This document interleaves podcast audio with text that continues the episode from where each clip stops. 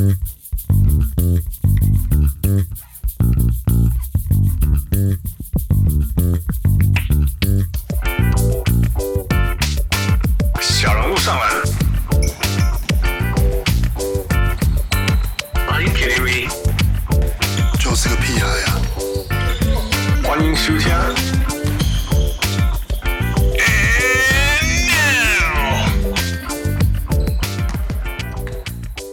各位雄起喜来调节不语来贺，欢迎收听小人物上篮。我们今天是一个非常非常特别的时候，嗯，我很紧张，为什么？因为我们有第一次超级教练来到我们的节目，所以从这个时刻起，我要开始转成英文模式了。So, our very first professional basketball head coach who has the most complete and fascinating basketball resume than any of us have ever spoken to. Uh, he's been coaching over the world, multiple continents back and forth, including the NBA, Canada, Turkey, Korea, Vietnam, and now in Taiwan. Um, there's so much to learn from. I can't wait to hear his stories. It's so exciting. Let's welcome the head coach of New Taipei City Kings, Coach Ryan Marchand. Uh, coach Ryan, how are you doing? Doing great. Thanks for having me. You know, excited to be on here. Uh, feels like I'm kind of getting back into season mode now, being on here. So, so glad to be here. Thank you for joining us. How has the summer been for you? What what does before we get into any questions? uh, What, what do you do? What does a basketball coach do in the off season?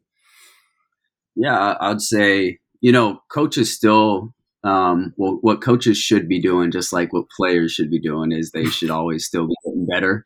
They should be working on their craft somehow. Mhm. Um, so for me, um, you know, whether, whether it's this team or any other team, you're always learning. You're always taking what you know you learned from the previous season and adding that into you know your knowledge base of what you have and trying to improve on that.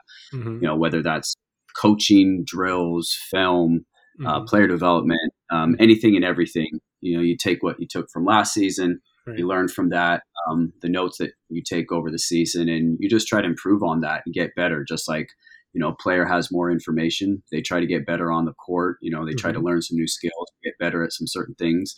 Coaches are doing the same thing. So I keep busy in a lot of different ways, whether that's um, you know, basketball wise, leadership wise, um, trying to learn in all different assets or in all those different ways, just so I can improve on me, so I can help the guys that I'm trying to help be better. Okay. Um, but do you take time off? You know, gone fishing? Is that real for you? Does that apply to you? Yeah, no, there's there's definitely uh, there's definitely some time off that's needed. I think um, you know I I find um, certain times of the day that's that's good to work, especially you know if I know if I if I want to take a little bit of vacation, get away uh, Mhm. mentally, I think it's good. You know, Yeah. and sometimes waking up early in the morning and and getting a, a few hours of work done, and then I can start my day. Um, you know, have the rest of the day to do whatever I need. Uh, I Mhm. think finding a little bit of a balance is good.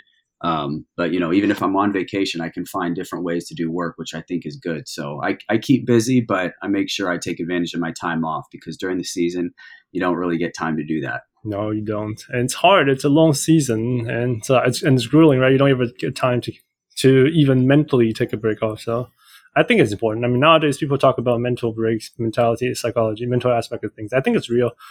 Um, so I'm glad glad that you're doing well too. Yeah, no, I, agree. I think um, you know, sim- you can do simple things. You know, even even if you can't go on a, a trip or a vacation, or you know, whether you know you might not be able to see family or spend time with friends, taking an hour or two out of the day to yourself, whether that's you know exercising, going riding a bike, uh, be out in nature, go for a walk. Um, you know, you can do simple things throughout the day to to keep your mind right and you know keep you at an even keel, so you don't get too high or too low. Yeah, yeah. Well, So okay, may I ask some follow up questions? sure, So, Con. Are Let's you go. still in holiday mode? Like, are you preparing for preparing for the next season? Because we we all know that there's a roster change in New Taipei Kings. So have you followed up that yet? Yeah, no, I, I've I've actually been a, a big part of um, you know moving through with the roster. Obviously, after the season, um, you know, I I didn't have a new contract, and we were working on that, but I was still planning um, as if I was a coach, and I had a lot of good communication with our ownership and our GM, um, you know, through that process. So um, essentially since we lost game five of the playoffs, um, the very next day I was already planning for next season. Um, you know, I was getting through a lot of different stuff, making sure I was ready to go. Um, you know, because a lot of people rely on me to be able to produce, and I need to be able to do that at a high level. So um, there has been some holiday mode, which has been good. I've been able to get out and, and do some things, but I've kept very busy and um, been very up to date with everything that's been going on with our team. Wow. Oh, it hurts like it really different from the podcast you record with Quan. yeah, yeah, yeah. It's it's well, you know, I'm uh that that was right after our season. I've had a few months to to myself now, which is good. So um, I've kept busy, but you know, I'm in a good state of mind. It's a new year. Last year was last year, um, so you know, our focus is on being better for this season. And, you know, this season is going to be different than last season. So it's good to move forward and leave the past in the past. Well, that's good. Um, so actually, well, in such case, if you're talking about Kings, let's let's talk about the Kings. Um, so if, if you if we were to look back on the season, really, um, and and give yourself a grade out of 10, 10 being the best, what would you give? And why would you say that? Uh, I'm a I'm a I'm a harsh critic. I would I would probably lean. Um, I'd probably lean more toward more towards like a, a low six, probably if, if I were to grade.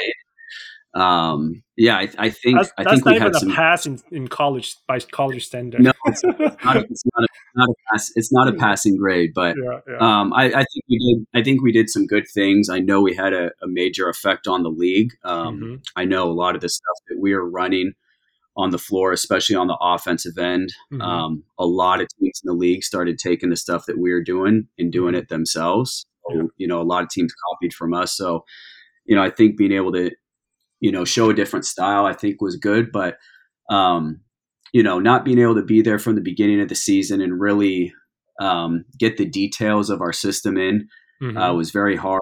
You know, know getting to know the players late. You know, having to Mm-hmm. get to know them throughout the season and get to know the coaches late. Mhm. Um, obviously, some of our struggles. I can't. I'm not grading the injuries when we had guys out, but um, overall, I just think we could have done better. I could have done better, Mhm. um, and so that's, where I guess I keep my fire to to have a better season this year than we did last year. So that's that's where I'm at on that. Yeah, I mean to to be to be fair and honest, right? I mean, you closed the season one and eight, but a lot of that is due to COVID, right? You can't you can can't fight that.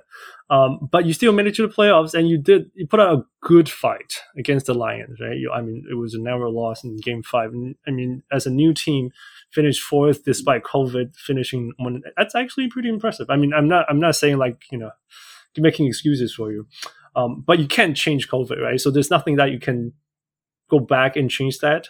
But if you could change something that you've done or just your strategy looking back, what would you have done differently? Yeah, I think well, ba- basketball is the the easiest the easiest thing to change. Um, you know, you can you can always look at you know whether it's plays or defensive schemes or different things, but I think um, you know being able to get the staff all on on the same page, making sure everybody understands everything, making sure you know we're Mhm. all coaching the same thing, uh, making sure the players understand every detail. That you know there's there's one voice for that. Um, you know, I accept everybody's voice within our organization, but Mhm. there's ultimately you know one way that we're doing everything. Mhm. Um, so whether that's me being a better you know leader, communicator, or um, you know not allowing you know certain things to be said, um, I think you know the communication and leadership needs to be improved. Um, The Mhm. basketball stuff is the easiest thing to change. Um, Okay. You know, and and doing all that all that different stuff. Um, I think that's where you'll see a lot of different changes this season. On you'll be able to see the basketball side of things, not as much the behind the scenes stuff. But Mhm. um, I think that's that's what needed to be changed most. So it's it's it's something very interesting. I was thinking from your perspective because you come to a new team and the team is is new, so it's it's not like they had a previous coach and then got fired and, and then you you you you know you replace somebody and you try to implement. No, everything's brand new, so you, you don't have any track record. You have you don't have momentum that you're trying to pull back or anything. So what would you say? Um, you know, how how do you build a team from scratch almost? You know, start a coach a team from scratch. Let's just say. Yeah, yeah. I think the unique thing about it was in Vietnam, I was in the same situation, Oh, so you and so, so yeah, I had come just the previous year from doing that. I was with an expansion team. uh Um, I didn't have a preseason to work Mhm. with with my team while Right. all the other teams were working. Um, Mhm. I got there about you know a week and a half, two weeks before the season started. Hmm Um, so everything was was brand new. And actually going through the interview process, I told the team like, "Hey, I have some experience doing this." and when I was thinking about reaching out to some other coaches, like you know, hey, what would you do with a new team? that is interesting. Um, most, most coaches are never in a situation where you're with an expansion franchise, and I did it two years in a row. And so I think, Not for the third know, time. when-. yeah, ho- ho- hopefully not for a third time. It's very, very difficult. It's, it's more difficult than people There's no think. joke. No, yeah, for sure. I, I think the biggest thing is is building your roster. There's going to be gaps in your roster. Mhm. Um, that's that's a very very big thing. Um, and then just being able to build the system. You know, learning being in the Spurs system for a year and learn from some of those coaches. Mhm. You know, it takes about a year to implement the system and Mhm. not having a training camp where no, I no. can go through the details and Mhm. and really you know stop a drill if it's not going right and Mhm. teach you know all the details. Um, that's very very important, and it Mhm. looks like I'll get the chance to do that this year for the very first time. Right. Um, yeah, it's, it's been essentially. I think this will be my fourth year kind of in this situation. It'll be the first time I'll get a preseason with a team and training camp sort of situation, which is great. Um, so I think that's the biggest thing. You know, you'll have you'll have gaps on the roster, being able to learn the system from scratch, and um, hopefully you can build a little bit of momentum where you can show that you did some good things. And um, even though we didn't end great, I think we did some very good things throughout the season. And even though we ended up in fourth, we were the first team to make playoffs. We were on a great run. Right. Right. Exactly. Um, Chris goes down with an injury. Tom goes down with an injury. End of the season. Um, you know, we get Byron in late, who comes out of retirement to come play with us. Half of our team for three games. um, a lot of stuff went on. You Mhm. know, it's just the reality of what happened. Um, but I think overall we did some very good things, and we're looking for this next season to build upon that. No, that's that's that's so precious. I mean, I mean, who can who can have your kind of resume again, right? That's uh, that's some real unique experience that you had. So that it brings it brings me to question of, you know, usually when when a coach interviews for a team, he, he kind of has an idea of what the team is like, right? But you don't, right? You didn't, Mhm. and especially, and this is the question I always think about is that you know you, we, we talk about coaches and they always have their philosophy, the playing style that they they favor, right?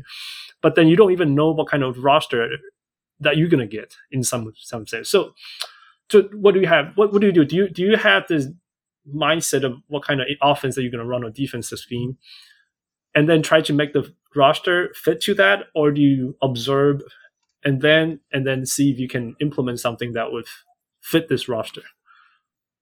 Yeah, well, I think I think it's unique. So I think the the first thing um, when there's no roster, you Mhm. really want to know that the people that you're interviewing with Mm-hmm. that um, they're grounded in reality, that they that their expectations aren't insane. Okay. Because I've I've I thought every that GM wants to win the championship.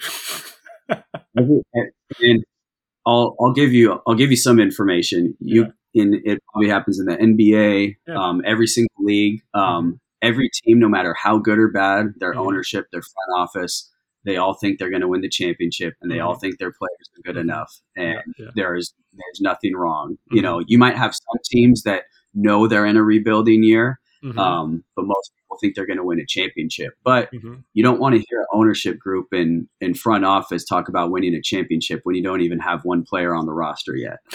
So have, have a little bit of reality with that situation is Yeah, good, and Yeah. I did get that from the organization with the Kings. Um, Mhm. You know that was great. They didn't have expectations that were you know blown off the roof Mm-hmm. originally, which to me Mhm. was very important.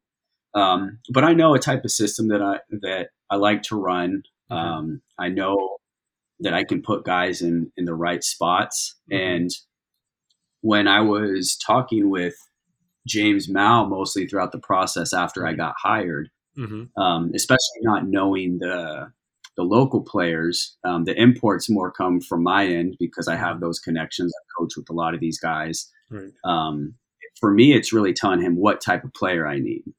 And so being able to tell him the types of players that I need, Right. and then um, the people who know the players, whether that's James, whether that's you know our anybody else in our front office ownership that Mhm. knows some of the players over here, they try and get those players to fit our system. And I think we did a pretty good job of that, fitting guys and being able to put them in different places. Um, Mhm. And then it's really up to the players, you know, if they're smart, if they understand the system. Um, Mhm. Ultimately, you know, you can be a great player, but if you can't execute what we're trying to do, it's Mhm. going to be hard to put you on the floor. But being able to know the types of players I need and us try to go get those types of players is is really important towards building a new roster. Yeah, and uh, so speaking of, you, you mentioned previously, you mentioned about communications, right? And and now you have a roster, right? And then and you, essentially at this stage, you have the roster with players with the player with the skill set that you think that's going to fit, right? A certain playing style, the skill set that they have.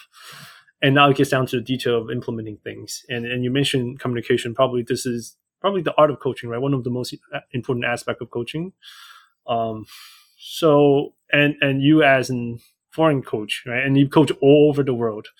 Um, what what was it like for you first? You know, be, being in a foreign country, coaching to players that didn't speak English growing up, and have to get that message across. What was it like for you?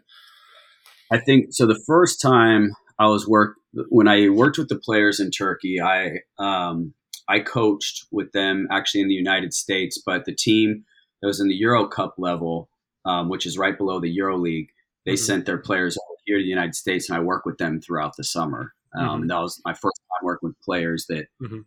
didn't speak English. And from then, you know, I went to South Korea over the summer. I worked with the team over there. Mhm. Um, actually, KGC, which is going to be in the East Asia Super League, I worked with them for a summer um, with all their local players. Then Vietnam, now Taiwan. And the biggest thing is, um, you know, basketball is kind of its own language, which is pretty Yeah. good. Uh, Players are going to understand if you Mhm. you show them. Um, you have to slow down your talk a little bit, but you know, if you kind of show them what you need, that's really important. But um, to soften the language a little bit um, as you learn, you have to know what the hell you're talking about. Mhm. That's that's the number one thing. You have to know what you're talking about. You have to be able to get the players better. Um, you know, everyone talks about you know being an ex NBA player, being an ex pro, um, you know, being somebody that's you know famous, this or that. And that's great initially, but if you can't get guys better, it doesn't matter who you are, where you've been, what you've done. Uh, you have you have to care for the player, and you have to be able to get them better. And and people can understand when you're putting the the energy, the effort in. If you know what you're talking about, you can get guys to work, get guys to sweat, get them to buy in. Mhm. Um, that translate translates across any language, no matter where you're at. Okay, speaking of language, um, we heard that in Quan's podcast, you said that you know Chinese. So can you tell us a bit about this? Yeah. So uh, so essentially, what when when that came up, um, you know, our our organization, I think through their YouTube channel, they would do like a weekly recap um, Mhm. week of our games and what happened. And I can't remember which week it was, but sometime during the season, we were playing a game, and I think we were actually playing the Lioneers at the time, and Kyle got into it. I think with um, I think it was Elliot. I think he fouled him, you know, pretty hard, and we are looking for an intentional foul. And there was a little dust up at half court, and and he was talking, I think, to a ref, and I started to stand in. And you know, Kyle usually doesn't speak much English with me, but he started saying something in English to me, and for me to calm down, I was like, "Oh, don't worry about it. I speak Chinese." and it ended up being on the recap, and a lot of people were just like, "Oh, he speaks Chinese," but I made him laugh. Like it made the It worked, conversation right? uh, yeah. basically stop. Yeah, it, it worked. It, it softened up the situation a little bit. Um, and so from then on, a lot of people saw that and it's like, "Oh, you speak Chinese," so it's just kind of become a phrase. Like, "Yeah, I speak Chinese," so that's probably something I'll use this season. Like, ah, don't worry about it when my guys are mad. I Don't speak it. Chinese. I'll t- Yeah, yeah, yeah, some I have a friend who who who posed the first like "was Taiko," that was like "I am Taiko," you know, just to like anything uh-huh. Taiwanese. I I got it. I'm Taiwanese, you know. So, right. but do you actually speak some Taiwanese? Have you how many phrases have you picked up? I mean, I know some phrases, and the, the first ones I learned weren't phrases that you want to say on air. Yeah, yeah I know um, everything. Yeah, I, yeah, those are the ones that the players taught me. But um, you know, hope hopefully, you know, me being over there um, knowing that I'll return, um, I'll be able to pick up a little bit more. So we'll see how that goes. Do you know what paise? Do you know what paise means? Paise. No, I don't know. it. Okay, okay, yeah. It's, it's a Taiwanese. That means I'm sorry. Like sorry. So like my Oh, bad. okay. Paise, paise. Uh, on, on the field, you just hear that a lot. Like paise, paise, paise.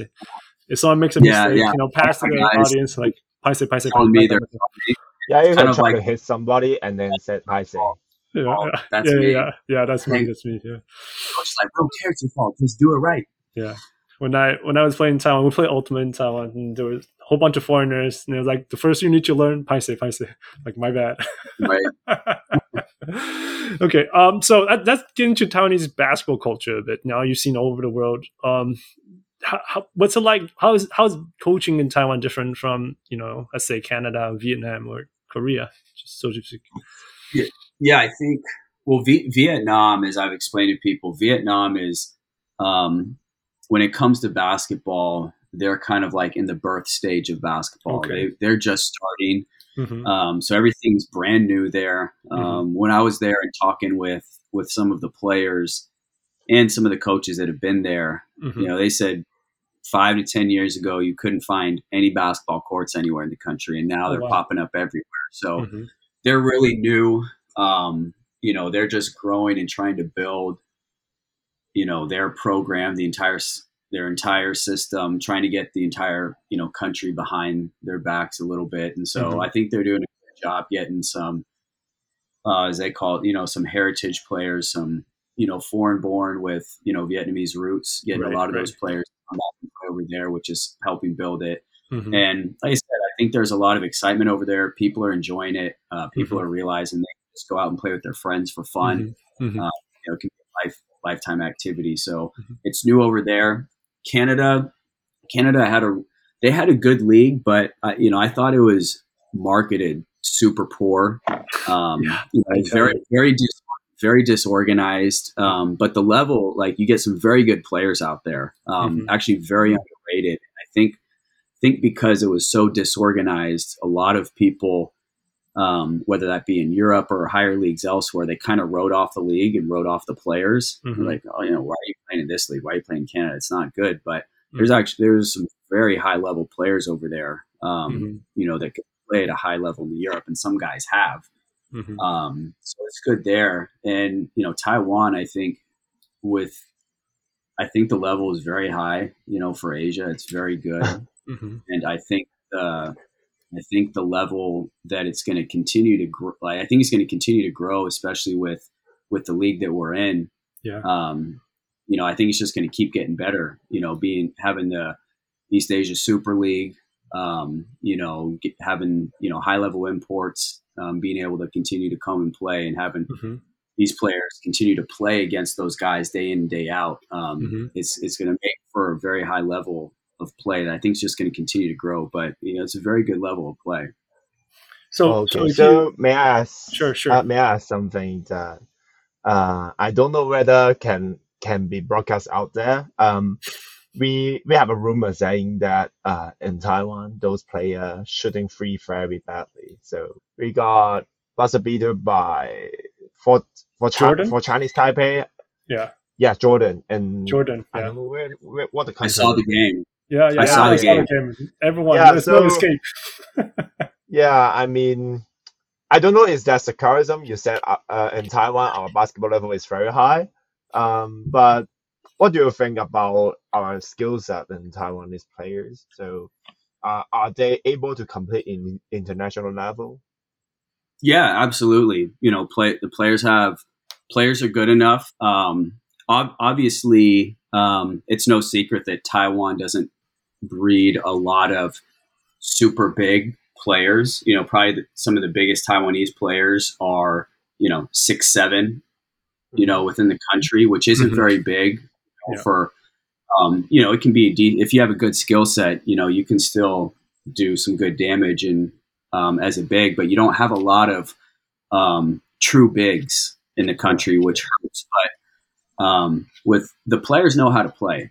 The players know how to play. Um, you have very good skilled players, um, and I think having the tools necessary, I think, is going to continue to grow. Um, you know, I think being able to get into the weight room, being able to improve, you know, the diets of what you eat is is a big thing. Um, and I think just getting you know high level work in, you know, understanding you know what that is, understanding what you have to do. Um, anybody can say they work in the off season, but are you getting the right work in? Are you actually getting better?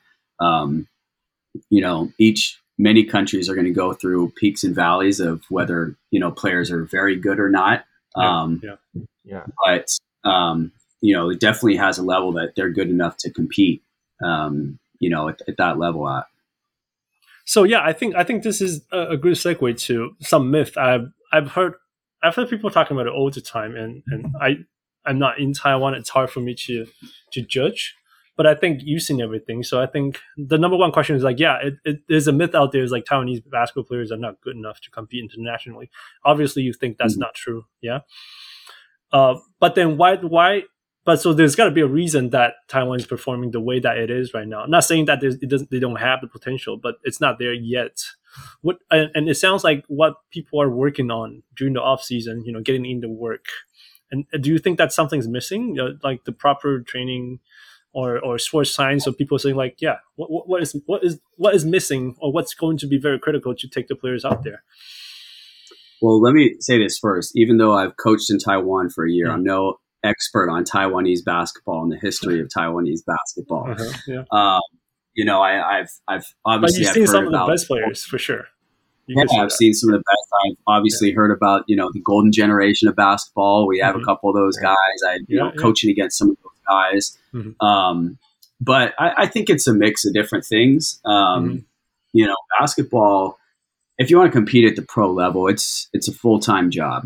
Right. You know, it's not just during the season; it's full time mm-hmm. job during the off season. Doesn't mean you can take a week off here and there, but um, if you want to be the best of the best, whether you're a coach, whether mm-hmm. you're a player, um, if you really want to succeed at this level, not just be at this level, if you want to succeed, um, you have to work.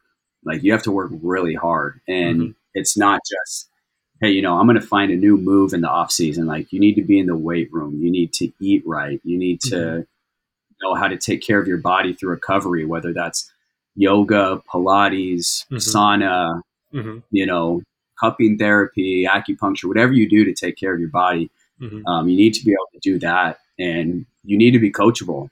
Mm-hmm. Um, you know, it's it doesn't it's it's okay to ask questions, but um, you know, it's a full time job if you really want to get better. And I think the more that you have players that are um, bought into getting better, mm-hmm. um, especially if you see all it, all it takes is is one player to make a jump from one year to the next, and mm-hmm. that player to get playing time over somebody else. And right. if that um, sparks interest in somebody else, they're like, "Hey, why is this guy doing?" Well, I see him in the gym. He's he's in the gym before everybody at practice. Mm-hmm. He's he's getting extra shots up. He's getting extra lifts in on his day off. He's mm-hmm. doing all this.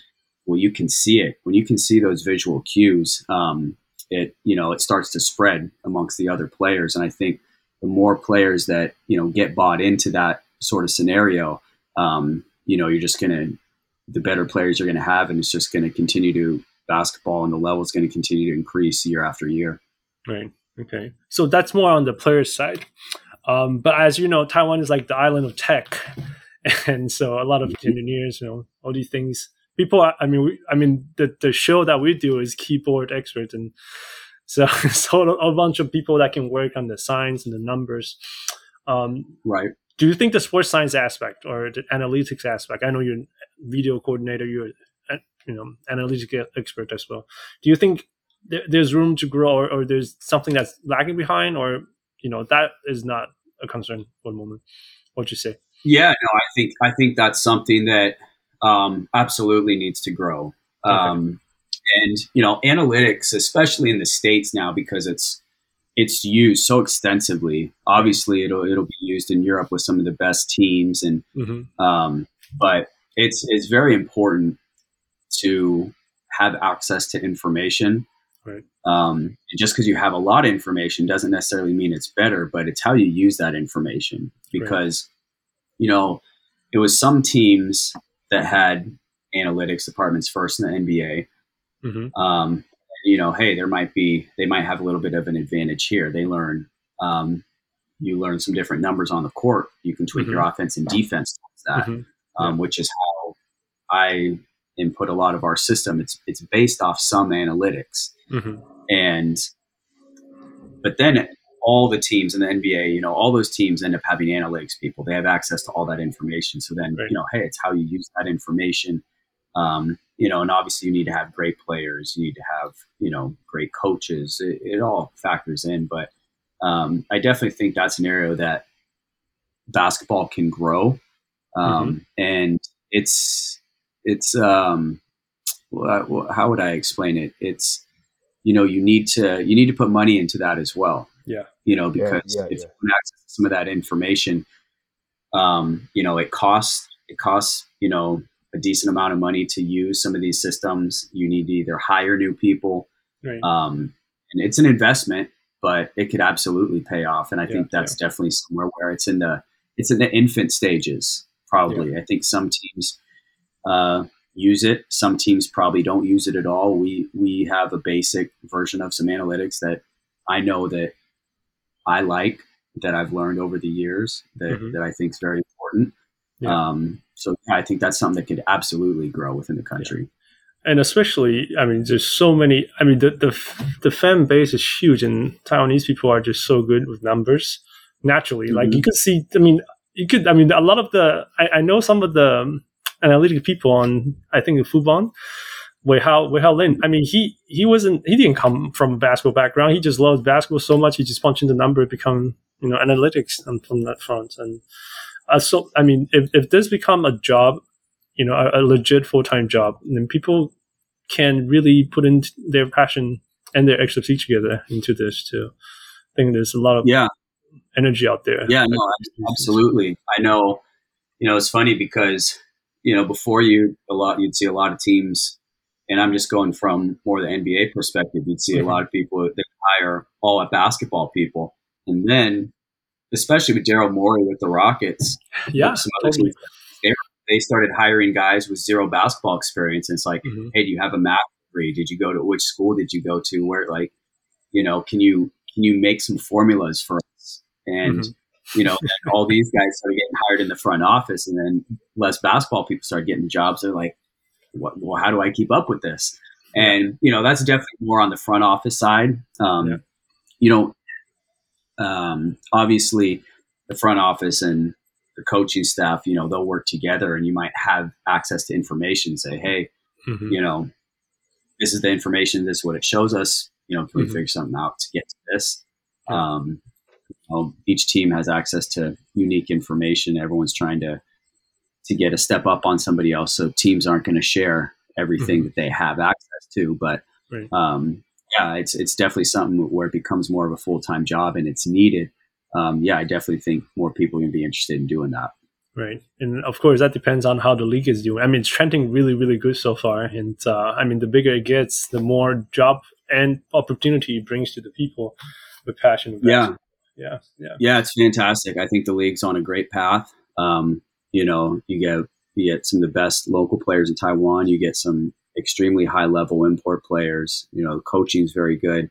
Um, you know, the marketing, the broadcasting, everything they do. Uh, the fans are fantastic. It's it's a great product. So it's a great place to be for Taiwan basketball right now. Yeah. So, if you were to describe to your American friends or anyone who's who's never seen a second of Taiwanese basketball or P League, what how would you describe it to someone who had no idea? How would you like, hey, you gotta go watch them? Yeah, I think you know for the basketball here, it's it's it is a very high level of play. The players do, um, you know, they understand concepts. They know how to play. They know how to move the ball. They're coachable. Mhm. Um, you know, they can grasp concepts quick, which I think is good. And so, put putting players in a system is easy. I Mhm. think probably the biggest thing is um, probably the biggest mark is you know the creativity level. That's Okay. that's where is probably players struggle the most. And Mhm. so, um, you know, there's a saying in, in the United States is, you know, you need pl- like the best players in the world have, um, you know, have a brain that works. And I'm not saying the player's brain don't work, but a lot of players, what I say, easy. you, don't want to be, you don't want to be robotic. And so, what a lot of players that you know, I've learned with our team. This is part of the learning process for me, being new to it. Um, they're just like, hey, just just tell me what to do. Here's point A. Here's point B. Just tell me how to get there. I don't want to think. Just tell me how it is. Right. Is how it is. Yeah, yeah. But you know, basketball is science and art. And that's why Mhm. I love the game is because Right. you know everything another team's doing, but the Mhm. creativity part of it, um, that's where you can, you know, break di- different plays off and do different things. And the Right. more creative you can be, the more difficult you are to guard. You know, the harder it is to scout for. Um, you know, that's where you know the NBA and some of these players they're they're so good because they have that creative ability. I think that's Right. what's lacking the most with Taiwanese basketball. But Right. as far as level of play and understanding and knowing how to play, it's a very high level and, and guys know how to play. It's it's a fun um, you know, it's a fun league to be in and a lot of people that support me and watch the games, you know, they they love it. You know, they know it's a high level because they've they've seen high level basketball before and um, there's no difference, you know, to them for watching the game. You know, you have different levels of highlights. You don't see too many Taiwanese players jumping out of the gym and dunking on somebody, but um, it's still a super high level play with you know Mhm. really good basketball to watch. Yeah, yeah. Yeah. I mean, have you ever just sort of like take a step back and it's like, I'm actually coaching Taiwanese basketball, be in the gym with all these Uh, people screaming, shouting. Uh, no, not much. But you know what was fun? Um, I think maybe maybe a little bit was probably. I think our game four and game five Uh-huh. in Mhm. against the Lioneers Right. at home, um, especially game or sorry, game three and game four at home. Um, Okay. Game three and game four at home, uh, especially game four. Um, it was, you know, we had the yellow shirts for our first game, everybody in the Mhm. black shirts for the second one. hmm It was just, it was so loud. Everybody was in support of us, and you know, we beat them from beginning to end. And Yeah, you know, yeah. being able to see the the fans support us, our players just be into the game. Um, that was a lot of fun. It was really fun to be a part of that. Um, all of our games against the Braves were sold out, whether it was you know us at our arena or against Mhm. them. Um, and I think our overtime game that was just back and forth, especially with Beast and Amigo going back and forth, hitting shot after Yeah, shot yeah, yeah. that was a lot of fun to be a part of, even though we lost. And I'm like, man, why, why do I, I don't want to be a part of these fun games where we lose, but that was a lot Still of an epic game, I- right? Yeah, Yeah, at least you won once or two. I, I remember you won twice on Fubon. yeah, we, um, yeah, we beat them. We beat them twice at their place. Um, I think you know they beat us twice. I think we ended up three and three against them. I believe. So three times. Um, nice. Yeah, yeah. Our fir- our first game of the season, or our first home game, um, we beat them at home because our Mhm. first game was against uh, the Dreamers on the road. We beat them on the Mhm. road, then came back and played the Braves and the Dreamers again, um, back Mhm. to back. And so beating both of them, uh, you know, the two teams that were in the championship the previous year was that, that was a great way to start the season for us. Yeah, you beat Dreamers by 20. The, at that Yeah. point, everyone knows about the Kings. Yeah, yeah, it was it was a it was a good welcome, um, you know, welcome to the league party, especially with you know we just had one import at the time. Tom was with us. Um, you know, we didn't show a lot in the preseason, and knowing me, we're never going to show a lot in the preseason. So we had a lot of new stuff that we were able to take advantage of in that first game. Um, but yeah, it was, it was a good start to the season for us. It was it was a lot of fun. Okay, so before a couple more questions before we jump into your journey, because I really, really want to hear your story. Um, so the number one thing, what the first question is, as a coach, and I always ask this question: say, it, it, can you coach basketball IQ, or is this a thing that you're born with, and if you're Jason Kidd, you're not? No, I think um, it, it absolutely can be coached. I think what the hardest part is, um, hmm it's hard to coach feel.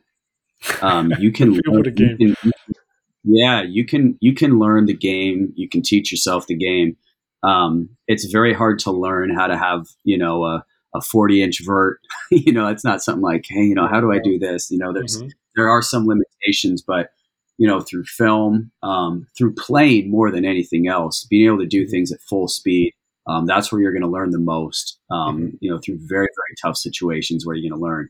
it's abs- it absolutely can be um, learned, you know, to a point. Um, depending on how much that is, you know, that's up to each individual. Um, I think you can't you can't just say like, I can't just be like, hey, I have this IQ. Here's a player. I can give him all that IQ. Now he's got it. You know, that's not how it works. Um, but feel feels an entirely different thing. Um, Yeah. You know, there's, you know, I think um, there's a lot of situations with players in the past that I've coached. Um, not not talking about Taiwan in particular, but Mhm. you know whether that's the G League or anywhere else where you know players play a certain position and they have a good they have a great IQ of the position. Mhm. But when they play, like, man, this guy doesn't have a feel for a position. Like he doesn't Mhm. know. Like he knows it. He can explain it. He can teach it. But to have a feel for it is, is something totally different, which I think is very, very hard to teach. And Mhm. that's some, something that not a lot of people can necessarily get. Um, that's that's probably the hardest thing I think, you know, is is feel more than IQ. Yeah, I asked this question because um, I grew up in Canada, um, actually just north of Victoria in Vancouver Island, and so that's where Steve Nash was. And we actually had the same coach, and our coach always Oh. like back in the '90s. Back in the '90s, like Steve Nash was one and only, and um, and our coach always say like, you know, Steve Nash is just about our height, you know, about our weight, but he's out there, you know, playing in Santa Clara and then made it to the NBA, right? And and his school and our school are high school rivalry, so we see his things that he's done and all the things. And then and then my Yeah, coach always I says think- like if you if you just work like him and then you kind of be become Steve Nash, so you're like you can you can do older drill like the Steve Nash drill, right? And we used to do that too. Yeah. But then so, later on uh, we learned that sorry. Later on we learned that No. man, it's the harder thing to be Steve Nash. You can have all the skill set, but the harder thing is to play like Steve Nash, and that's the harder thing. And that's that's when I ask you this question. It's like, oh, fastball IQ is actually really hard. Yeah, and I think there there are players out there that you know, you know, just because you're not as good of a player doesn't mean you don't have a good IQ. hmm And so, you know, size makes a, a huge difference. I mean, hmm the reality of it, basketball is a big man's game. It Right. doesn't mean that small players can't succeed, but basketball is a big man's game. You have more advantages if you're big. Um, Having a feel for the game, you know, Mhm. is is a huge thing. Steve Nash had an incredible feel for the game. Right. Um, you know, being able to run an offense and say, "Hey, we're going to enter it this way," but Yeah. you know, seeing how the defense is playing you and just being able to react and go the other Exactly. way, break Yeah, off, it's a different feel, and you can't you can't necessarily teach that because if you're showing a player on film, just like, hey, you know, if he does if he does this, that Mhm. means you go this way. And a guy does that, and you're like, well, there's another defender there. Why would like why would you do that? He's like, oh, well, he You can't program film. that, right? You can't program that in and write the algorithm. Exactly. That's, that's a feel thing. Um, Yeah. And I actually had um, one of my mentors who, um, Bill Peterson, who's actually at Baylor now, um, was one of the Oh, nice. you know most respected player development coaches. Mhm. Um, he coached. He was with Dallas um, for Dallas Mavericks for a while. He was with Mhm. Milwaukee Bucks for a while. So he coached Steve Nash and Dirk Nowitzki, and he would talk about Nash, where he basically told him um, at some point, I think he got tired of doing dribbling drills with basketball Mhm. uh, because he'd be he had he had mastered almost everything. Yeah. He'd say he wanted to start doing dribbling drills with a tennis ball, and Mm-hmm. there are coaches out there who um, say, you know, you don't you don't do any gimmick stuff. Um, you know, you don't you don't do these unique things with tennis ball or do this different Mhm. stuff. But you know, he had mastered everything, and I think it's good to give your mind another challenge from time to time. Yeah. Um, and so he would do all these different dribbling drills with the tennis ball, and you know that was able to push him to something different. Mhm. Um, it's kind of like being in the weight room. Like, you know, if, if you want to get stronger, okay, here, I'm going to give you these, you know, 10 lifts to do. You just do Mhm. those 10 lifts. After a while, you're going to get sick of them. You want Right. something new, Right. you know, to push yourself. Uh, it's the same with basketball wise. So being able to mix it up. Um, I'd say if you ask most coaches, what are the most worthless dribbling drills? Most coaches would say two, two basketball dribbling drills. But um, from time to time, it's good to mix it up and just, you know, give the guys a different challenge. Right. Um, so Yeah.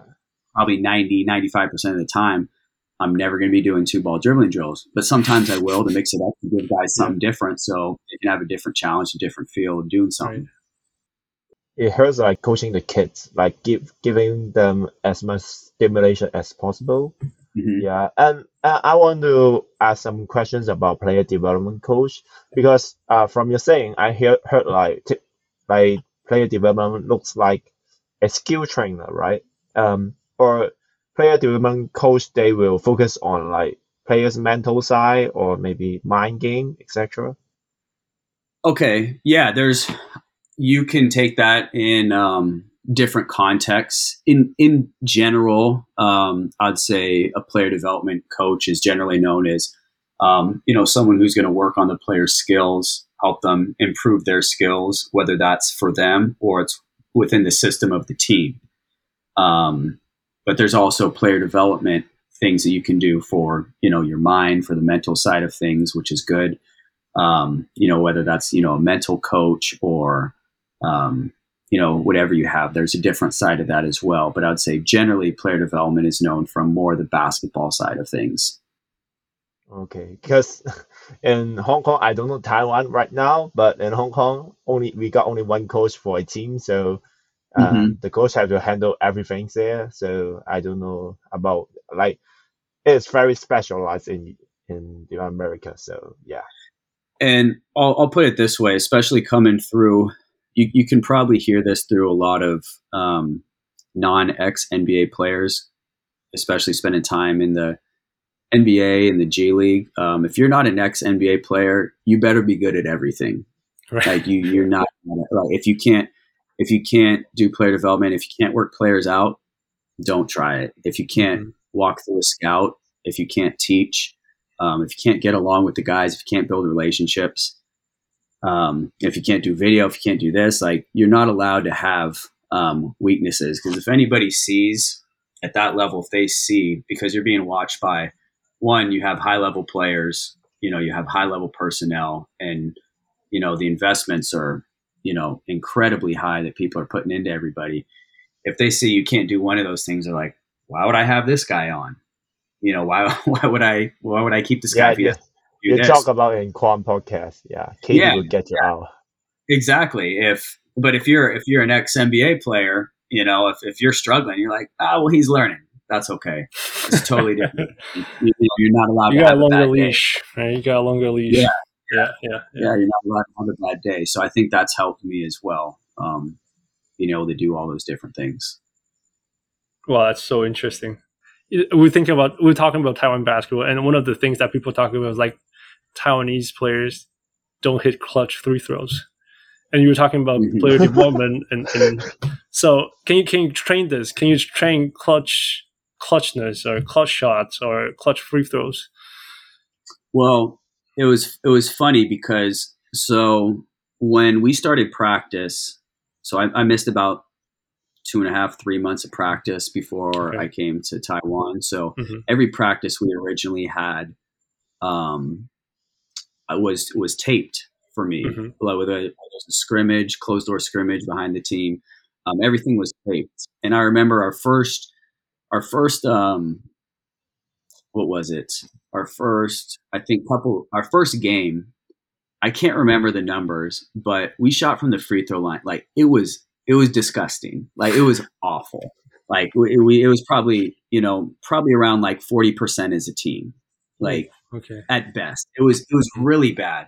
But it was our first game, Mhm. and I was just like, okay, maybe it's just like, hey, you know, guys nervous, guys whatever. I was like, Mhm. these are terrible numbers, but we'll see. And then, um, you know, it didn't stay that low, but it was still pretty bad. And I'm just like, man, I'm seeing like these guys can shoot, they can do this, they can like they can shoot the ball, they have good form, they can do all Mhm. this.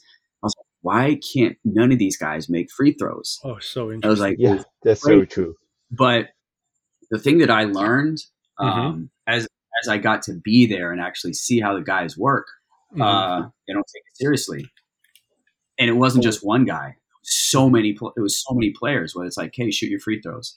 Like, Mhm. hey, Yeah, like, yeah. shoot a free throw. Oh, like, Mhm. hey, make like, hey, shoot two free throws, Mhm. and shoot two free throws, miss two free throws, go. And it was the first time. It's like I was like, no, shoot two free throws means you make two. So I Mhm. stopped saying shoot this many free you throws. and I actually just say make, right? Make these. and so like, you know, we did we do some different stuff, you know, so we get um, I think we actually ended up being one of the better free throw shooting teams in the league overall. hmm Um, Yeah, yeah, But- true. but yeah, it was it was terrible at first, but Mhm. and it just comes down to the work and and you know if if it if you take it seriously because it can win and lose you games. Oh yeah, and for sure. I Yeah. think it's, it starts from it starts from the beginning because it wasn't just one player. It's like Mhm. it wasn't just like, hey, Amigo doesn't take free throws seriously, so now nobody else takes free throws seriously. Like Mhm. that's learned from a younger age at some Mhm. somewhere at some level, and Mhm. all these guys are from different areas, so it wasn't just one of them; it was many of them.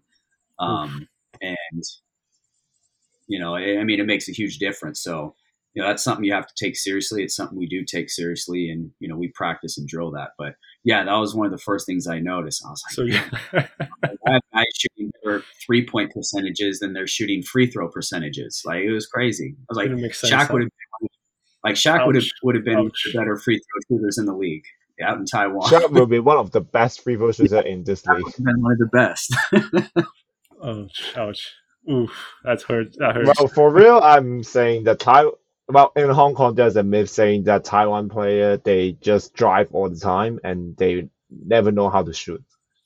In, in Hong Kong, I don't know. I oh really? uh, when I first yeah first time I'm watching Plastic game, I'm saying, oh my god, how how can free throw shoot like this? I mean, uh, in the first in the in the first season, we saw some like air ball, Mhm. etc. And Mhm.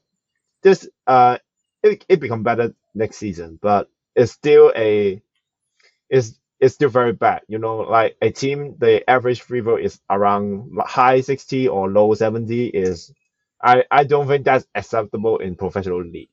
yeah. hmm Yeah, it, you know, if you're getting, um, and like I said, it's it's it's relative too, and so obviously, if if we were, I think we, you know, we're in the low 70s. I can't remember the exact number, um, but I think for a good portion of the time, we were better than most of the teams in the league, and so.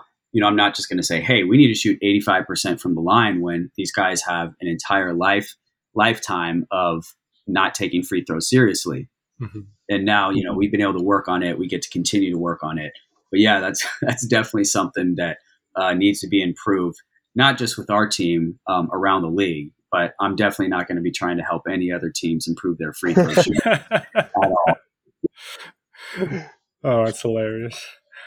All right, coach. Uh, can we talk about your basketball journey? Because this is definitely something I've been waiting to talk about. yeah uh, to hear from you. Um, I mean, I, when I first saw your resume, I was like, oh my god, I got blown away. You, you got technical skills, you got sports code software, software, FastScout, kinesiologist, um, FIBA certified basketball coach, scout, video analyst, assistant coach, player development coach, lead assistant, and now the head coach. I mean, can you take us through your journey? Um, how did you get to where you are today, and and how, how did you know you're going to become a coach? Uh, When when did you de- when did you decide like okay this is what I want to do? Um, so yeah, actually, actually, and probably the resume that, that I sent you is Mhm. is my uh, professional resume. So it actually doesn't show any of my um, high school or AAU coaching experience that I had for a long Mhm. time. Okay, Um, but I would want to say uh, probably in high school, I knew for sure. Um, so I played three sports year round. I played soccer, basketball, baseball competitively, like you know, through high school. Um, but my fir- my first actually real coaching job, I, I was in eighth grade. I coached my brother's fifth grade uh, recreational basketball team when I was in eighth grade. And I think my interest was when I was playing AAU basketball in, in seventh, eighth grade, I had two varsity basketball players that were my coaches at the time. And that was the first time that I had younger people that were coaching me. Before it was, you know, it was always parents. It was always, you know, someone who's a little bit older coaching. It was the first time I was like, oh, these are some, you know, these are some young guys that are coaching. Like this is pretty cool. Like I think I might, I want to try that sometime. So I was able to coach my brother's team, and I, I loved it. I absolutely loved it. And basically, and what, what kind of team was even- this? What sport was this? so it, it was basketball. it was it was basketball. already. basketball. Okay, yeah. I was yeah, so I was still young. I was eighth grade. I was and I was it was funny because I was always young for my grade. So I was always like a year younger than everybody in my yeah, class. I, I was like that too. Yeah, Uh-huh. yeah. I was September, kind of on the guys. level. Yeah. Yeah, I was I was uh November. So I was Yeah. still Oh, even even later. Yeah, even later. Yeah, very end. yeah, yeah. And so there were people a grade below me that were older than me as well. Yeah, yeah, yeah. Um, but I was still so young. Uh, Maybe I was 12. Mhm. Um, that I needed a parent chaperone basically to be there with me. Uh, but I was still able to coach the team. They were just there to make sure like I didn't go crazy.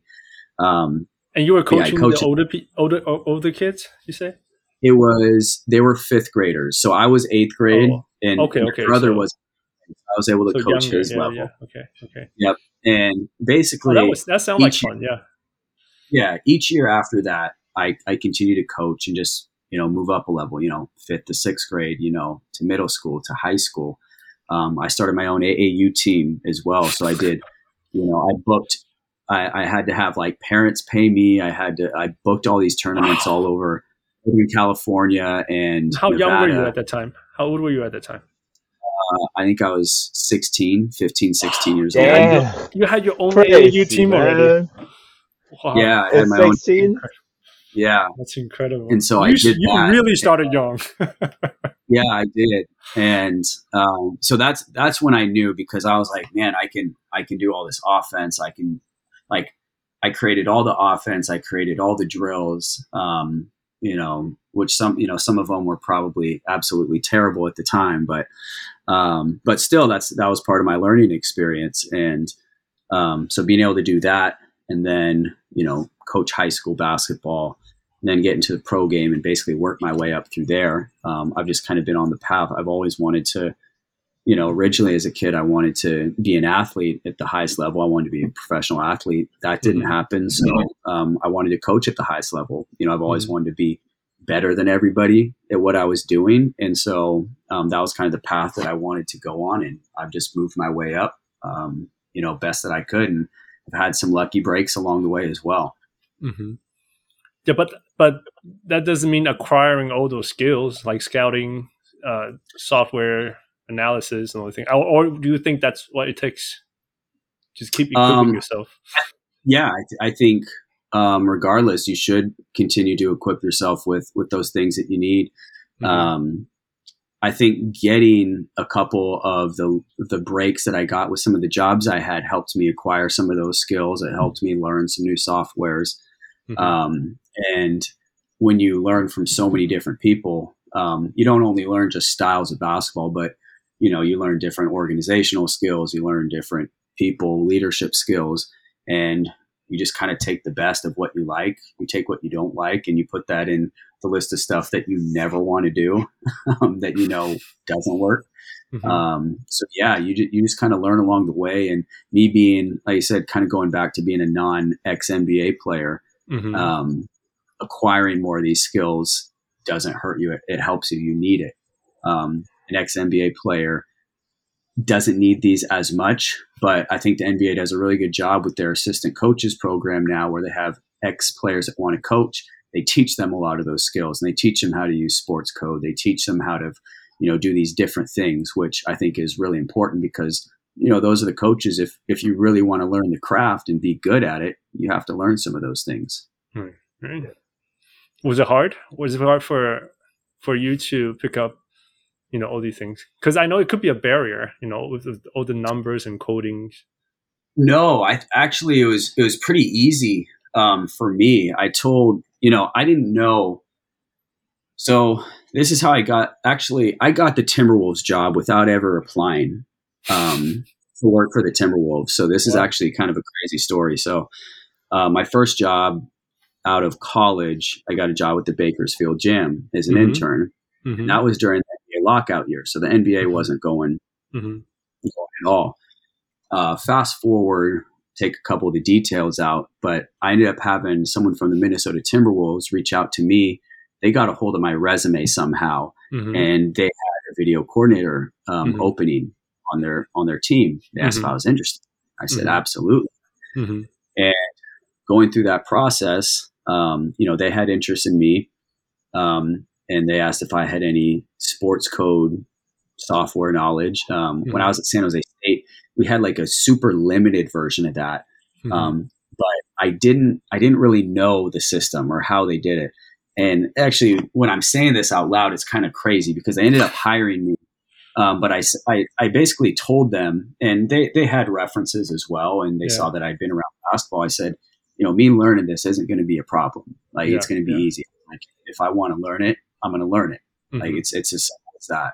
Mm-hmm. And actually, I found some sort of like sports code book Mm-hmm. And I think they gave to me like the first day. And mm-hmm. like I, I, read it like crazy. It was super thick. Like mm-hmm. I read so much of it. And they were teaching it me and I was like, oh, and that's how you do this, this, this. They're like, like they, they were actually surprised. They're like, did you actually read some of that book? I was like, mm-hmm. yeah, absolutely. I actually and I learned did. it. yeah. I, I learned it real quick and, and, you know, learn how to use it a little bit. And, um, it was just a great way to get into basketball at that level. And mm-hmm. I mean, to be honest, I, have never wanted to be like a video coordinator at all. Mm-hmm. Like, mm-hmm. I don't want to be one. I don't want to go back to being one. I never wanted to be one. But when I was looking up coaches online um, that weren't ex players, ex professionals, mm-hmm. a lot of those players had been video coordinators. They had done this. Yeah. Um, you know, Spoelstra. Spo, yeah, exactly all these guys, you know, even you know, Lawrence Frank, you know, mm-hmm. he he did that as well. I'm just like, mm-hmm. okay, all these guys did this. This has got to be my path. And so to mm-hmm. me, it was like, hey, I want to be a video coordinator. Mm-hmm. Um, or I didn't want to be a video coordinator. I was like, I need to get this job if I want to get to that level because they're not just going to give me an assistant job. And so that was my way of getting in. And I just kind of had to wait for my chance to move up to that next level and coach again.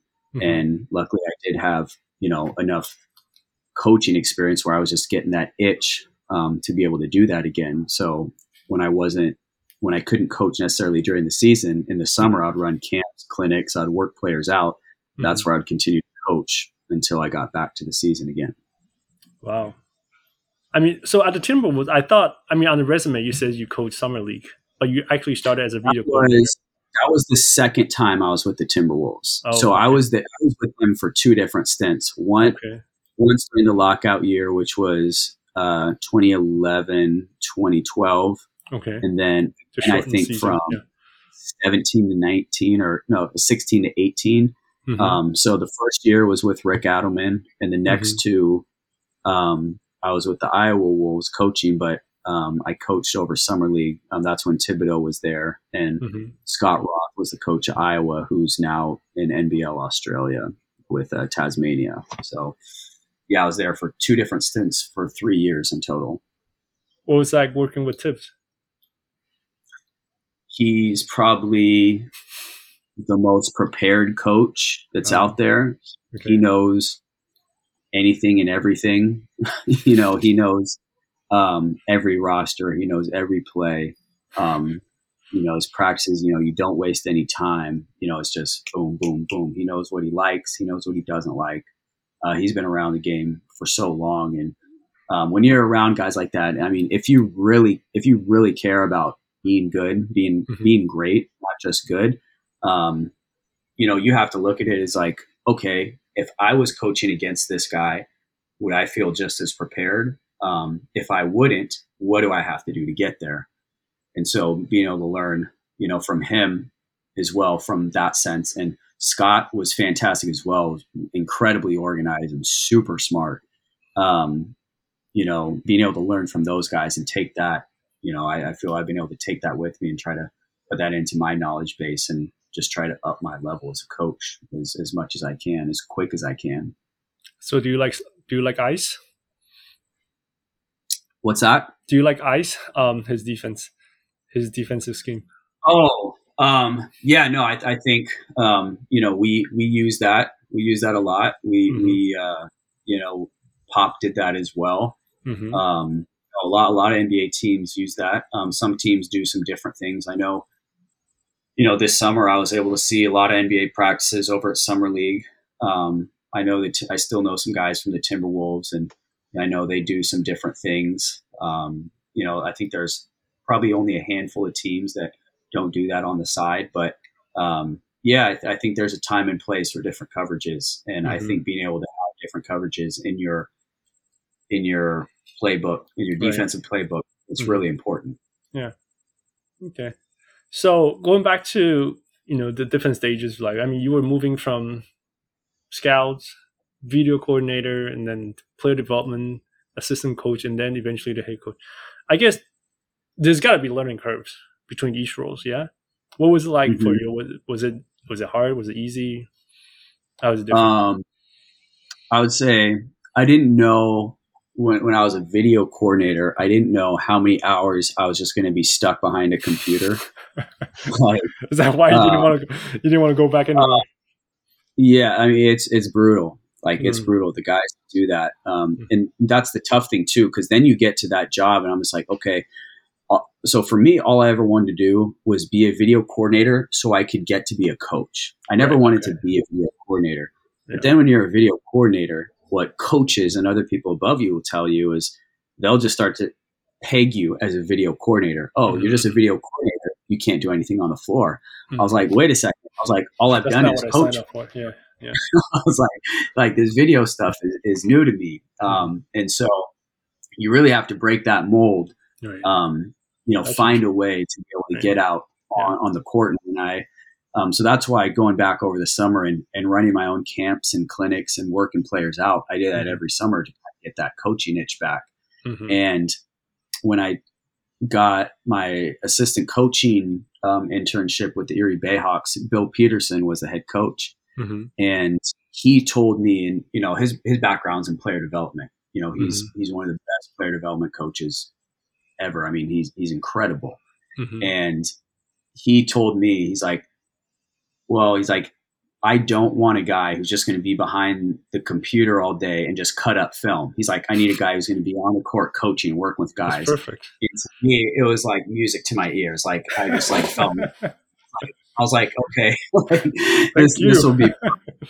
Um, yeah, no, that's that's what I wanted. Um, I mean, that was still a crazy story because he he actually wanted to hire me, and he told me like, sorry, we just don't have any money. We can't hire you. Mm-hmm. And that's that's where I thought I was on my last chance of maybe working at the pro level. And I said, Coach, I was like, I'll come there for no money. He's like, You'll work for no money? I said. Absolutely. Mm-hmm. And he's mm-hmm. like, Okay, hold on, let me figure this out. And he, you know, he called me back within the next day or two. He's like, All right. He's like, You can figure this out. You know, you could do this, do that, whatever. Um, so, you know, I didn't make money for the entire season, which wow. I had done that multiple times actually, but you know, I had told him, he's like, all right. He's like, you're going to be working directly under me. You're going to be doing this. He's like, I don't want you behind the computer. Mm-hmm. And from then on, and, you know, with his recommendations and everything else, I've never had to be stuck behind the computer since. So, um, yeah, so it's, was, it's not easy, right? That, that, that's why it took, right? That's why it took for you to get out of that. I mean, take that label off in some way. Um, yeah, yeah, yeah, it was, it was great. Um, cause it wasn't my first time working on the court. That was, mm-hmm. that was the thing and some people, you know, I don't pass the eye test in pro basketball. You know, people look at me like, oh, what is like he doesn't know anything. Mm-hmm. Um, but I know what I'm doing. You know, okay. once I get out there, I know I can run a workout and run a practice um, better than anybody else or as good as the best in the business. So um, that's no issue for me. And what's it like to move from pro assistant to pro head coach? Responsibilities, mm-hmm. um, workload is totally different. Mm-hmm. Um, being assistant coach is easy because you don't have to make any decisions. you know? do your role, right? Just do your thing. You know, like you go from being an being an assistant is mm-hmm. is I mean, I mean I'm not shitting on assistant coaches. I mean you have a lot of work to do. Mm-hmm. You have mm-hmm. to be super prepared, but, mm-hmm. um, but it's different. It's different. It's being different. an assistant, yeah, your job is to get provide suggestions. Right. Being a head coach, your job is to you know provide solutions. Mm-hmm. So, mm-hmm. uh, as an assistant coach, you give the head coach as much information as you want, and the way mm-hmm. you learn is, you know, hey, never take it personally if a coach doesn't take um, your suggestion because you know it's their team; they make the decisions. Mm-hmm. That's fine. So I never took it personally. Like I could tell a coach 99, 99 different things, you know, 100 mm-hmm. different things. He says no every time. That's fine, but I know I'm giving him, you know, what I think is best. If he mm-hmm. takes it, great. If not, no problem um, as a coach, you have to make all those decisions. So mm-hmm. now you're asking your staff, you might, you have your idea and now you hear four or five other different ideas. Now you have mm-hmm. six ideas. You choose one of those, boom, like that. Mm-hmm. Um, then you have to, you know, organize the entire team. You have to get to know all the players. You have to, you know, organize and communicate with the front office, with the ownership, Mhm. um, you know, the fans. There's there's a lot of different things you have to do, a lot of hats. And I think what I tell a lot of people is, you know, I work for a lot of different coaches. They would always say, um, at the beginning of the season, they would always say, um, "Don't do anything to put anything extra on my plate. If you guys can figure something out on your own, figure it out on your own. Mhm. You know, don't push." Me. I was like, man, I was like, you know, why is every coach I'm working for saying this? And now I'm like, oh, I get it. Oh yeah, yeah. I'm like, take care, take care. if you You guys can can take care figure of. Take care of that. Yeah. out on your own. Um, it's funny, yeah, the responsibilities are totally different. Um, Yeah, it goes yeah. from a suggestion based um, type of job to a solution based type job. That's interesting. So in, in, in that front, you know, in the in the past few years, the NBA ex players, some of them has gone straight to a head coach without going through assistant coach, and, and some have worked, some have not worked. And the jury's still out there for Steve Nash, right? Um, Yes. wh- what do you think of that? What What do you think of player going straight from player to head coach? Without going through Uh, the ranks. Personally, I think it's crazy. I think it's, crazy, but being around the business, it doesn't surprise me. okay. Um, it doesn't surprise me at all. Um, I would like, uh, you would hope um, that regardless of your playing experience, that you would learn a little bit as an assistant. It doesn't necessarily mean you need to be there for, okay, you need to be five years as an assistant before you can be a head coach. Like, I, I don't care about that.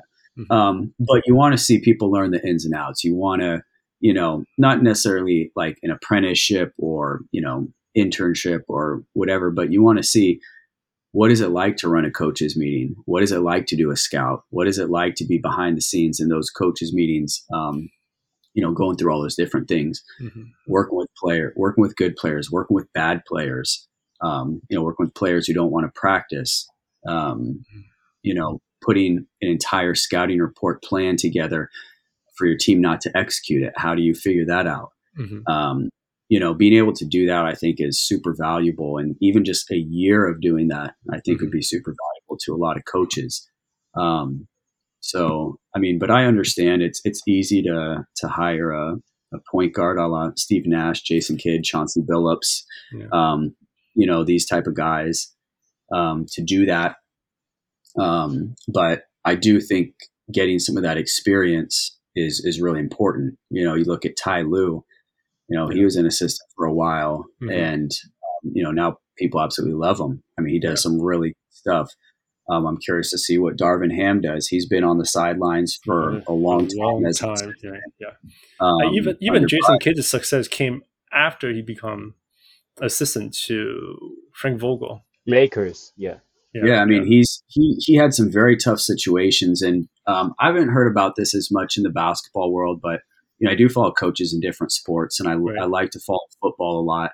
Mhm. And I know some football coaches said, you know, if, if you get fired as a, as a head coach and you just immediately get another head coaching job, Mhm. you're probably going to keep doing the same stuff, Mhm. you know, over and over. And you're probably n- never really going to learn, you know, from your experiences because you never see the way anybody else does it.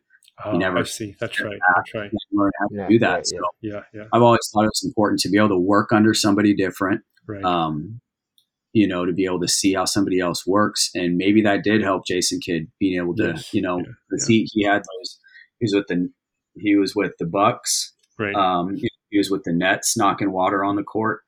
Um, Yeah. and, uh, uh, but yeah, being able to be an assistant and step back, not have to Mhm. make all this, decisions, see how something different run. Um, Yeah. I guarantee you some good things from it. And I know some guys who are in the Dallas system who like how they're doing stuff, and the stories they heard is different from how he's doing stuff now. So I'm sure he learned some different ways of doing things. Um, but yeah, I think I think it's really important to be able to learn and do and get a little experience somehow um, before stepping into that role. Because if you don't have anybody to learn from, you're just you know it, it can be difficult. yeah, yeah. And Yeah. Uh, we're witnessing that one one after another, really. Um, Yeah, that's, that's a very. Uh, I don't think that's a.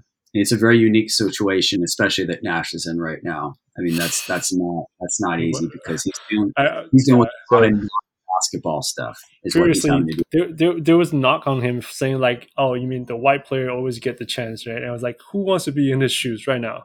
Raise your hand. Who wants to be in your shoes?" Um, but coach, thank you so much. I was it was beautiful. I I can go on for another hour, but uh, we gotta let you go. Uh, but for all the new first time guests hey, on our hey, show, uh, let me ask one last question. So, uh, you're we just running out my time. Hurry up, hurry up. Yeah, yeah. Um, uh, we heard that you have signed a multiple contract with New Taipei Kings. Uh, in the Yeah. last year, that that uh, everyone are fascinated about your offense and etc. But now you have few more years. So, do you do you have anything that you want to develop in the next few years, like on defense, on team culture, playing styles? Yeah, I, th- I think um, I think you constantly have to develop on both sides of the ball, um, offense and defense. Um, like I said, a lot of the stuff that I've been doing is, you know, tweaking our offense, tweaking our defense. Um, there will be similar concepts you see, but there's going to be different stuff. Um, you know, now that you know a lot of teams have copied some of the stuff we do, we're not just going to keep running the same offense. Like we'll have similar concepts, but we're going to be doing different things. Um, you know, we might have a few of the same plays here and there because you know Mhm. stuff works. We don't want to get away from that, but um, you know, on the on the defensive and offensive side, we want to continue to grow and we want guys to really learn the system. You know, the more that you can actually learn the system and understand the details in and out uh, within the same system without changing it too much, um, it really helps our guys play faster, make their decisions quicker, so they don't have to keep learning new things over and over again. Yeah. Okay. Thank you, and thanks for your time. And one know- last.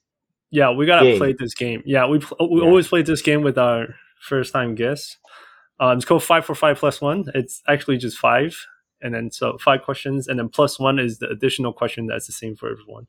Um, Okay. Essentially, you just pick one. It's like it's like this is just an example, like the two kings, Sacramento Kings or New Taipei King, you know, and and then you Uh-huh. just pick one. There's no right answer, and it's meant for you to struggle, and it's totally fine. You know, there's no Okay. right answer, and just it's just for the fun of it Right. something less serious.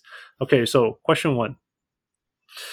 Uh, the 100 degree summer heat in California or the 70% humidity in Taipei? Oh, so I haven't been to that humidity there, but I lived in Vietnam, so I'll just take the hundred degree heat out here.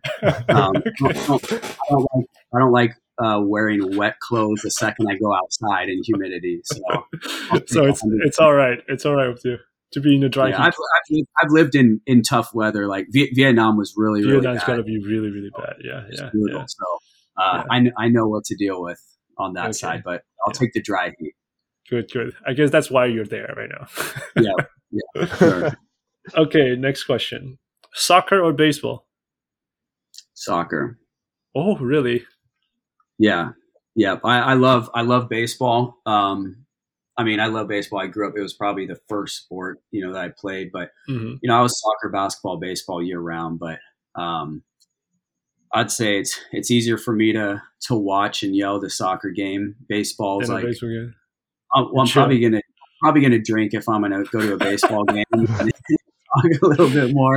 If you I- go to a like- baseball game in Taiwan, you get busy. You gotta follow all the things that Yeah. you do. Taiwan. I'm waiting. That's actually one thing I want because I wasn't able to do that last year, so I want Right. to be able to see a game when I come back. So yeah, it's fun. It's a Uh, whole different experience. The baseball culture in Taiwan is really, really unique. Even even for me, it's. Uh, I went to. Uh, I mean, I lived in Korea and I went to a couple oh yeah, baseball so you know a little and. I was like, man, this is different, but it was fun. So I'm I'm sure like there's some unique aspects about it. So hope, Yeah. hopefully I can get to see a couple games when I come back over there. Yeah, it'll be nice. Yeah. Okay. Um, number three, being an NBA coach or an NBA player. Player. Do you still want to be a player? Oh yeah, if, if that was a chance, like I, I, I think I think there's nothing better than you know being in the locker room, being with your teammates, um, Yeah. you know, being able to compete, Mhm. um, having the fans cheer for you, having them boo.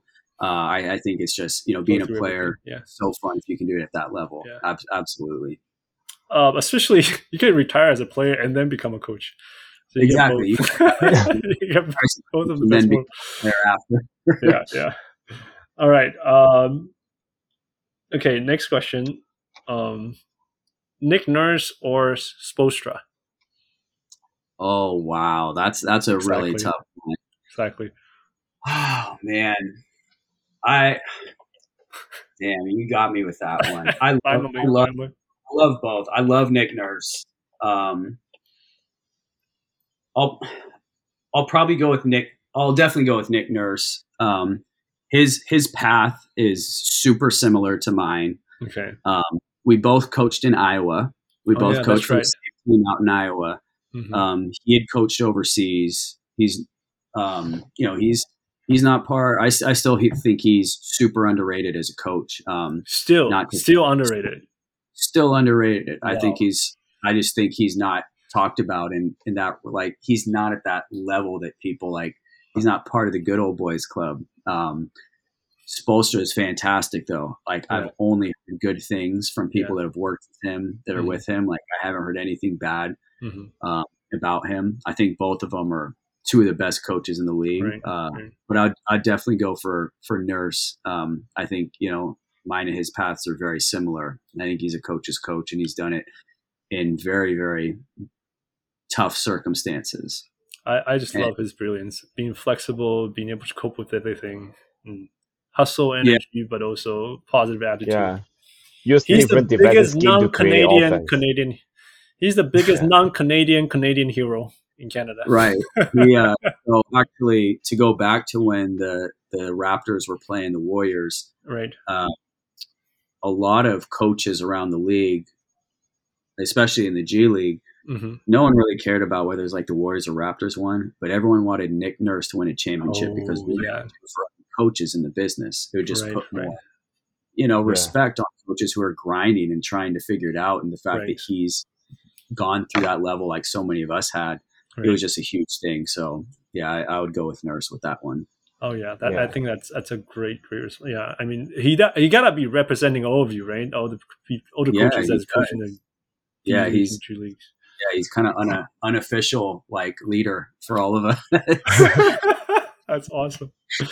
All right, maybe that should have been the last question, but here we go. Um, last one is um, it, we call it, it's the Steve Nash versus Kevin Looney question. Is the Super Hall of Famer that has never won versus a super role player that has multiple multiple rings?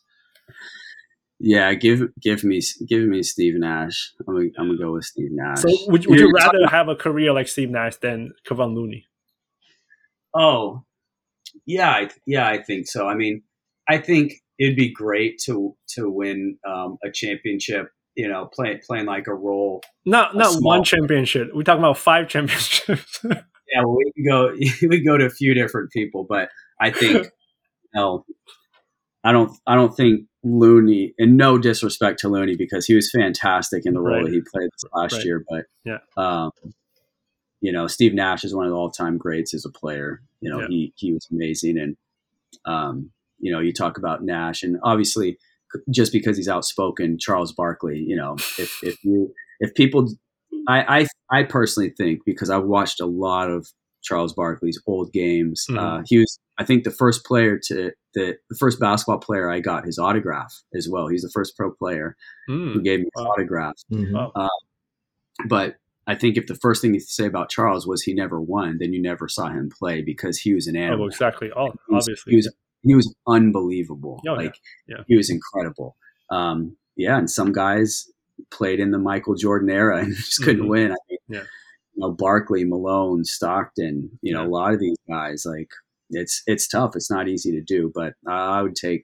I think I would take Nash. Like, That's good. yeah, winning, winning the rings would be great, but um, you know, Hall, Hall of Famer, no doubt, one of the best to ever do. All right. So the last question, the plus one question, is the same for everyone, and it's uh, Michael Jordan or LeBron James. Jordan, Jordan. It's not even a No, question. not even. Not even I mean, you're you're in, you're from the Bay Area. It's not even a question. Jordan. All right. Yeah. Yeah. All right, Coach. Thank you so much. Do you have any last words before we sign off? No, I mean, I, I think uh, you know, thanks thanks for having me. I had a, had a fun time chatting. It you know gets my juices flowing. It feels like the season's about to start now. Just just talking hoops again. I know. Uh, but hope, hope you guys and whoever tunes into this can watch some of our games. Um, you know, support us throughout the season. Um, I think you're going to see some exciting basketball if you tune in and watch us play this year. definitely Coach Marchand and the new Taipei Kings. Uh, thank you so much. I had a great time, and uh, hopefully we'll have a chance to talk to you again. Good luck for the season. Absolutely. Thanks for having me, fellas. 各位小人物们，如果你喜欢小人物上篮，欢迎上 Facebook 或 Instagram 跟我们互动，也请帮忙分享给身边爱篮球的朋友们。也欢迎大家成为小人物会员。如果你在台湾，可以上 Zack Zack；如果你在全世界其他地方的小人物，也可以上 Patreon 支持我们。让我们一起让小人物上篮继续成长。干不呐！